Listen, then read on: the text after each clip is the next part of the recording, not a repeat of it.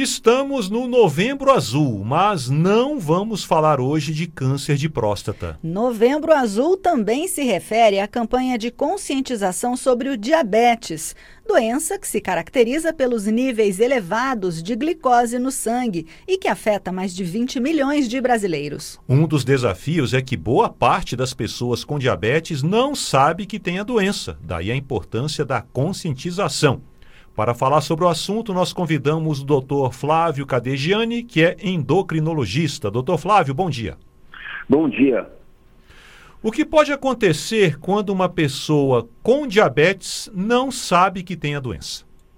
Bom, é importante deixar claro primeiro que a diabetes ela só apresenta sintomas, a pessoa só sente que tem diabetes já no final da doença, quando a diabetes está descompensada, tá?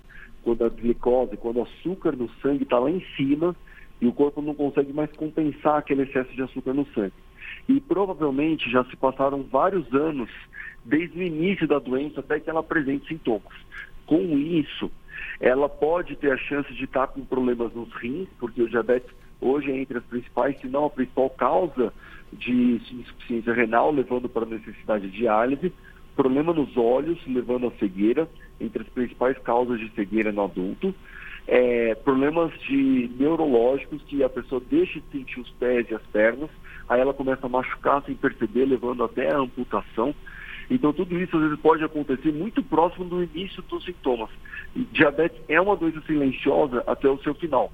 Então, prestar atenção, por exemplo, se tem muita gente na família, se o pai e a mãe têm diagnóstico de diabetes, como o diabetes tipo 2, que é esse que a gente, que o corpo não reconhece mais o hormônio que abaixa o açúcar no sangue, que é a insulina, a gente acaba tendo uma chance muito maior de ter diabetes também na fase adulta. Então, observar os fatores de risco. Se a pessoa tiver obesidade, também ficar atento, tentar fazer uma glicemia pelo menos uma ou duas vezes por ano, tá? É, pessoas que também têm síndrome metabólica, ou se a pessoa tem um sinal de escurecimento nas juntas atrás do pescoço ou nas axilas, que um termo médico chama de acantose nígricas, isso representa um excesso do, da insulina. Tá? Ele pode sinalizar um chance para diabetes, é um sinal clínico. Então você tem várias formas de identificar. Então, se a pessoa tiver esses fatores de risco, obesidade, hipertensão, for sedentária, comer mal, comer muita caloria, né, coisas frituras, muito carboidrato, muito doce, pão, massa, e tiver família com diabetes, são sinais de alerta de que ela tem uma chance maior para desenvolver diabetes. E uhum. quanto mais cedo o diagnóstico, quando você começa a tratar mais cedo, você previne que ela desenvolva as inúmeras complicações. Certo, doutor Flávio, vamos falar então exatamente de prevenção agora. O que fazer? Como evitar o diabetes? Tem uma coisa muito interessante Hoje não existe mais, ah, qual é a dieta para diabetes, tá? Não tem mais muita diferença entre a dieta para quem tem diabetes e quem não tem.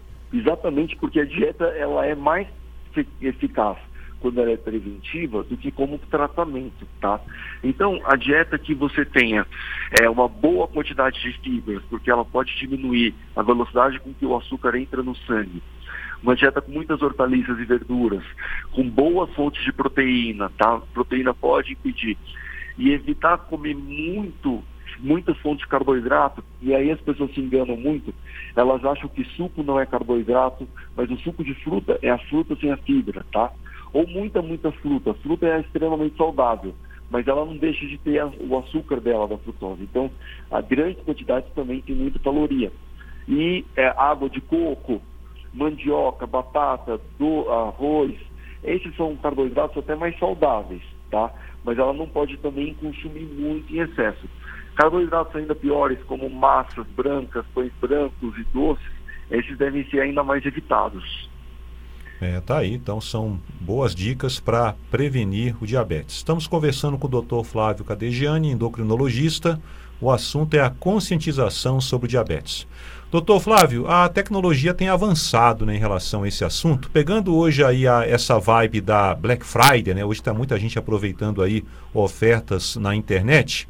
Talvez o pessoal aí que esteja até com a diabetes já diagnosticada ou diabetes diagnosticado, né, possa ir atrás de uma oferta, né? Ah, aqueles relógios de medição de glicose que estão aparecendo aí, vou aproveitar uma oferta.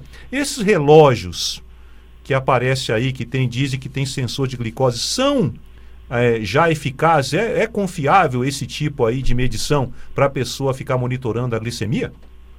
Então, alguns deles podem ter algum grau de correspondência, de, eles podem ter um, eles podem mostrar uma glicemia parecida com a glicemia que a gente tem mesmo, só que o único aprovado para monitorizar a glicemia assim é um da Abbott chamado Freestyle Libre, tá? Existem outros monitores que devem ser aprovados em breve, tá? Mas o único que é aprovado, que a gente tem a certificação e aprovação, é esse Freestyle Libre, tá? Que infelizmente ele ainda é um custo que é elevado para a maioria da população, é, mas eu acho que alguns programas de governo de alguns estados iniciaram o, a aquisição para pacientes selecionados, tá? E ele monitoriza realmente a 24 horas por dia. Basta você chegar perto do, do sensor, com menos de 8 horas de intervalo, só pegar o celular ou então o aparelhinho deles, chegar perto, você coloca atrás do braço e ele monitoriza em 24 horas em tempo real. Tá? Os reloginhos, alguns têm alguns trabalhos mostrando que tem mais acurácia, outros menos. Tá? É, mas aí, assim, a gente ainda não tem essa certificação no Brasil, né? Então, é, mas muito em breve a gente deve ter. E tem outros, outros avanços, né, tecnológicos. Em breve a gente deve ter quem precisa usar insulina, insulina quem precisa, né? Quem tem diabetes tipo 1, que é a destruição do pâncreas, que a gente vê mais em criança e adolescente, mas pode muito bem acometer o adulto. Eu tenho vários pacientes que desenvolveram diabetes tipo 1 depois de 50 anos. E a diabetes tipo 2, que ela, quando a gente tem um diagnóstico, 50% das nossas células que produzem a insulina, que baixa o açúcar no sangue, já estão mortas ou estão, como chama, dormindo, né? No final da doença, a pessoa já não produz mais insulina também, nesse tipo 2. Aí ela vira insulino dependente, dependente de insulina. A gente tem uma insulina nasal, que deve chegar, espero que seja aprovado aí nos próximos dois anos, que é para rápido, então ah, isso vai ser um grande ganho, porque a pessoa não precisa ficar aplicando injeção toda com toda a refeição, basta ela, ela usar o nasal. A gente já teve o nasal no passado, mas ele teve problemas de absorção no pulmão, né? Mas esse agora tem bastante, muito mais confiança e segurança. Tem também insulina é, semanal que deve lançar, tá, nos próximos anos. E o pâncreas biônico, né, o, vamos dizer assim, um, pân um pâncreas que produz a própria insulina, que seria a substituição, isso quem sabe dentro de 10 a 15 anos a gente não tenha. Ok. Doutor Flávio Cadejani, muito obrigado aqui pela entrevista, pelos esclarecimentos. Bom final de semana para o senhor. Eu que agradeço. Um ótimo final de semana.